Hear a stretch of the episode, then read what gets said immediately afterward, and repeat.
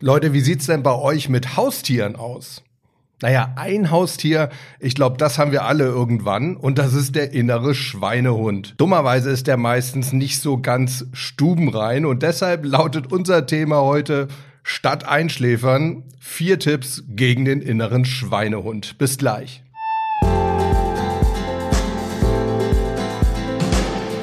Ja, servus Leute, herzlich willkommen zur sechsten Folge von Mental gewinnt.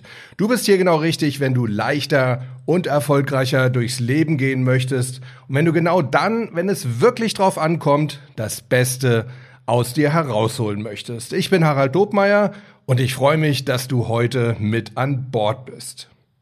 Ja, wie sieht's denn bei euch aus mit dem inneren Schweinehund? Wann kommt der denn bei euch aus seiner Hundehütte gerannt und versucht euch abzulenken?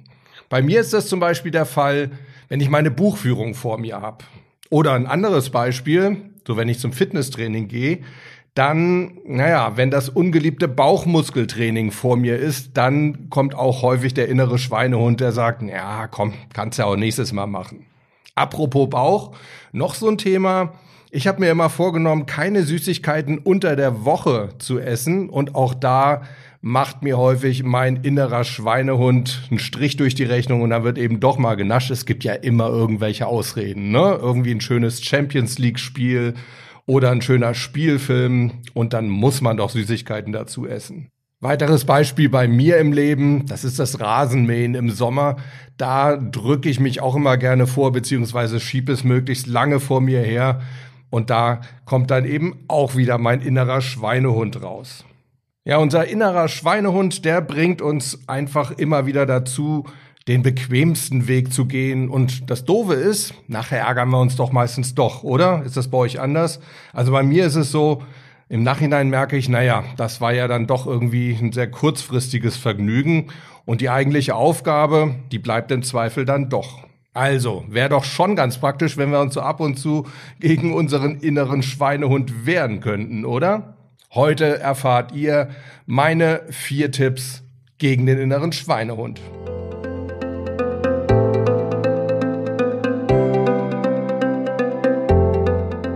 Ja, und der erste Tipp, der lautet, akzeptiert euren inneren Schweinehund als ein Teil von euch, denn nichts anderes ist er. Ihr kennt ja vielleicht den Spruch, den Hundebesitzer immer ganz gerne bringen, wenn ihre Hunde bellen und fauchen und an einem hochspringen, dann sagen sie doch gerne, ja, keine Angst, der tut nix, der will nur spielen. Habt ihr bestimmt auch schon mal gehört, oder? Ja, und so ähnlich verhält es sich auch mit unserem inneren Schweinehund. Also auch unser innerer Schweinehund will im Grunde uns etwas Gutes tun, aber häufig passt das eben nicht so ganz in unser momentanes, ich nenne es mal Gesamtkonzept für unser Leben oder eben in unsere mittel- oder langfristige Zielsetzung.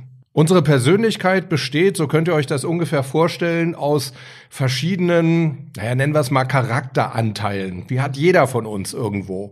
Das kann so der innere Kritiker sein oder der Abenteurer oder der Genießer oder der Beschützer oder vielleicht habt ihr auch so einen Clown in euch und eben mit Sicherheit auch irgendwo den inneren Schweinehund. Auch der ist Teil eurer Persönlichkeit und der will euch etwas Gutes tun, wie im Übrigen alle anderen Anteile auch. Und ihr könnt euch das so vorstellen, eure verschiedenen Persönlichkeitsanteile, die sind sozusagen euer inneres Team und ihr seid der Teamkapitän. Und deshalb ist es eure Aufgabe, jedem eurer Persönlichkeitsanteile wirklich klar zu machen, wo seine Rolle in eurem Leben ist und vor allem, wann er sich einbringen kann.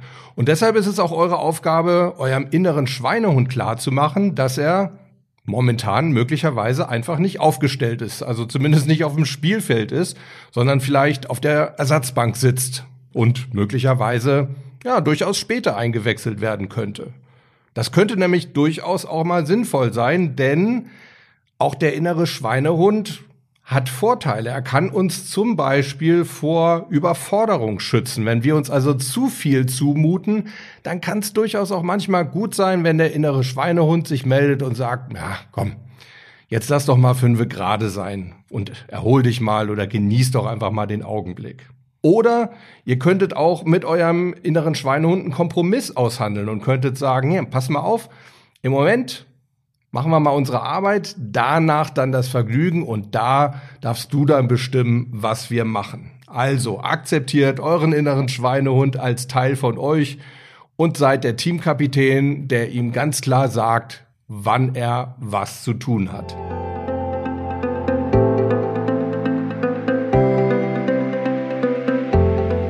Mein Tipp Nummer zwei, setzt den mittel- und langfristigen Nutzen vor dem kurzfristigen. Unser innerer Schweinehund, der denkt in der Regel immer sehr, sehr kurzfristig. Der will, dass es uns jetzt im Moment gut geht. Nehmen wir mal so das Beispiel Süßigkeiten, was ich vorhin angebracht habe. Das ist in meinem Leben wirklich so ein Thema. Kurzfristig, klar, ist das super lecker. So ein schönes Stück Schokolade sich so im Munde zergehen zu lassen. Herrlich. Mittelfristig sieht das schon wieder ganz anders aus, denn, naja, die Schokolade, die ist schnell weg. Auch der leckere Geschmack im Mund ist schnell weg. Na und dann ist eigentlich auch das Vergnügen weg, oder? Und langfristig ist es natürlich so, klar, ist auch ungesund, beziehungsweise sind viele Kalorien, das heißt, wir werden langfristig dicker werden. Oder nochmal mein Rasenmähbeispiel. Klar, kurzfristig ist es natürlich eine feine Sache, das so vor sich herzuschieben und vielleicht stattdessen doch nochmal das nächste Kapitel von unserem Buch zu lesen oder doch eine Folge unserer Lieblingsserie auf Netflix zu gucken. Aber irgendwo schwingt doch da mittelfristig dann doch auch immer so ein schlechtes Gewissen mit, oder? Also mir geht's zumindest so. Irgendwo kann ich's nie so ganz genießen.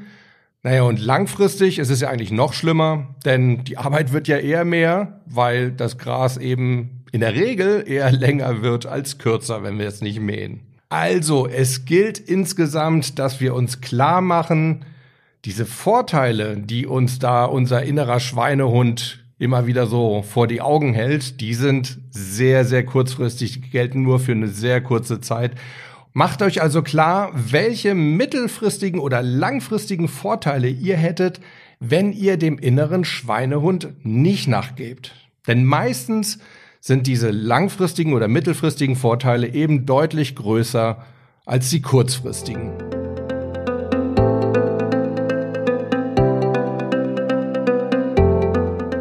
Mein Tipp Nummer drei lautet, visualisiert eure Ziele bzw. lobt euch Belohnungen aus. Irgendwo will der innere Schweinehund uns doch immer wieder eins sagen, nämlich, jetzt vergiss doch mal deine Ziele und genieß doch einfach mal den Moment. Oder? Darum geht's ihm doch. Und da hilft es dann, wenn wir dem eben genau nicht nachgeben. Das heißt, wenn wir unsere Ziele nicht aus den Augen verlieren, sondern im Gegenteil, sie uns immer wieder deutlich klar machen, welche positiven mittelfristigen oder langfristigen Ziele habe ich denn, von denen mich mein innerer Schweinehund abhalten möchte und was bedeuten diese Ziele? Welchen positiven Nutzen habe ich, wenn ich mein Ziel erreicht habe? Visualisiert euch das, also macht euch das wirklich ganz, ganz deutlich baut da sozusagen euer Kopfkino auf bis ins kleinste Detail und zwar auf allen Wahrnehmungsebenen möglichst. Was seht ihr, wenn ihr an euer Ziel denkt? Was hört ihr? Was fühlt ihr? Vielleicht sogar, was ihr schmeckt und was ihr riecht. Ein Problem dabei kann allerdings sein, dass wir eben nicht immer ein positives Ziel verfolgen, sondern häufig ist es eben, naja, so eine Art Vermeidungsstrategie. Ich will euch mal deutlich machen, was ich damit meine. Nehmen wir mal das Beispiel Steuererklärung. Wenn wir unsere Steuererklärung machen, dann schicken wir sie ab und dann kriegen wir irgendwann einen Steuerbescheid. Und es könnte ja auch sein, dass es dann heißt, wir müssen Steuer nachzahlen. Also ist das Anfertigen der Steuererklärung zunächst mal ja nicht unbedingt ein positives Ziel. Aber es gibt auch da einen Ausweg. Wir können unser unser neutrales Ziel oder unser das, was wir vermeiden wollen, ja noch koppeln mit einem positiven Ziel, das wir uns selber ausdenken, nämlich einer Belohnung. Wir können uns also sagen, wir belohnen uns, wenn wir unser Ziel erreicht haben. Und das können wir wieder wunderbar hirngerecht machen, nämlich über Verknüpfung. Wir hatten ja neulich drüber gesprochen, wie unser Gehirn funktioniert, wie es tickt. Und da hatten wir gesagt, es sind immer so Verknüpfungen eben über diese Synapsen. Und das geht eben am besten über so Wenn-Dann-Sätze. Wenn ich das gemacht habe, dann gönne ich mir das und das. Wenn ich meine Steuererklärung fertig habe, wenn ich den Briefumschlag eingeworfen habe, dann fahre ich erstmal in die Eisdiele und gönn mir einen riesengroßen Schwarzwaldbecher zum Beispiel. Auch das könnt ihr natürlich wieder wunderbar visualisieren, diesen Schwarzwaldbecher. Ich wäre aber in dem Fall bei den Belohnungen so ein bisschen vorsichtig, den so sehr, sehr stark zu visualisieren, weil dann kann es auch schon wieder sein, dass euer innerer Schweinehund euch dazwischen pfeift und sagt, hey, ist doch viel cooler, lass uns doch die Belohnung gleich nehmen und wir vergessen einfach den Weg dahin. Das heißt, wir machen nicht die Steuererklärung, wir fahren jetzt direkt in die Eisdiele. Wenn das passieren sollte, dann benutzen wir wieder unser Zauberwort Stopp. Das heißt, wir machen unserem inneren Schweinehund ganz klar deutlich, Stopp, so war das nicht ausgemacht. Wir erfüllen erst unsere Aufgabe und dann gibt's die Belohnung. Wenn wir unsere Aufgabe nicht erfüllen, dann gibt's auch keine Belohnung.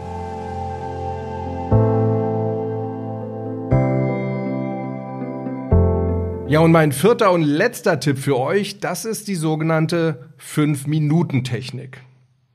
Der innere Schweinehund, das ist ja so ein ja, tierisch phlegmatischer Typ, kann man sagen. Das heißt, der will es eigentlich immer bequem haben, der möchte sich möglichst wenig bewegen, alles soll nach Möglichkeit so bleiben, wie es ist. Und da hilft es, wenn ihr einen Deal mit euch selbst ausmacht, indem ihr sagt, pass mal auf, ich fange jetzt einfach mal an und ich mache meine Aufgabe fünf Minuten, mehr nicht. Fünf Minuten schaffe ich. Dazu kann ich mich überwinden.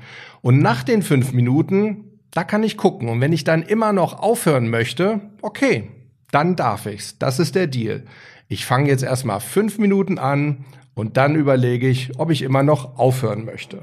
Also zum Beispiel, wenn ihr euch nicht so richtig überwinden könnt, ins Fitnessstudio zu gehen, könntet ihr euch sagen, ich fange jetzt mal fünf Minuten an. Ich pack mal meine Tasche, und ich weiß nicht, wie lang ihr zu eurem Fitnessstudio fahrt. Vielleicht kommt ihr dort an, geht noch die Treppe hoch und vielleicht sind dann die fünf Minuten um und dann könnt ihr euch immer noch überlegen, ob ihr umdrehen wollt oder nicht. Oder noch ein anderes Beispiel. Ich nehme wieder mein gehasstes Rasenmähen.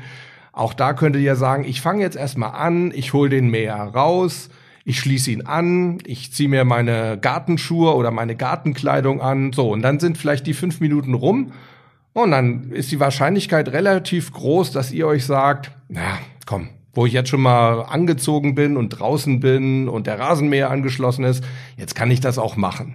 Also es ist manchmal wirklich verrückt, wie leicht wir unser Phlegma überwinden können und unsere Aufgabe uns dann auf einmal gar nicht mehr so schwer fällt.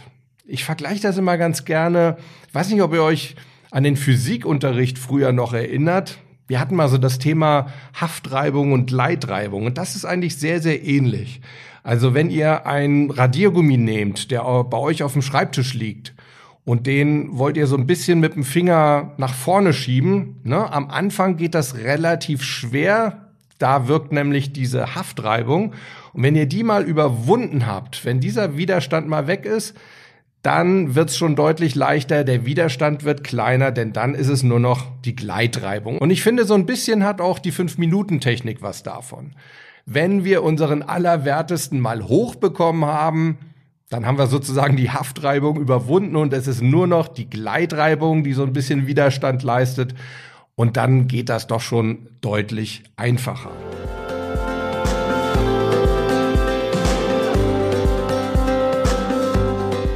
Ja, Leute, das waren meine vier Tipps gegen den inneren Schweinehund. Lasst uns das nochmal kurz zusammenfassen.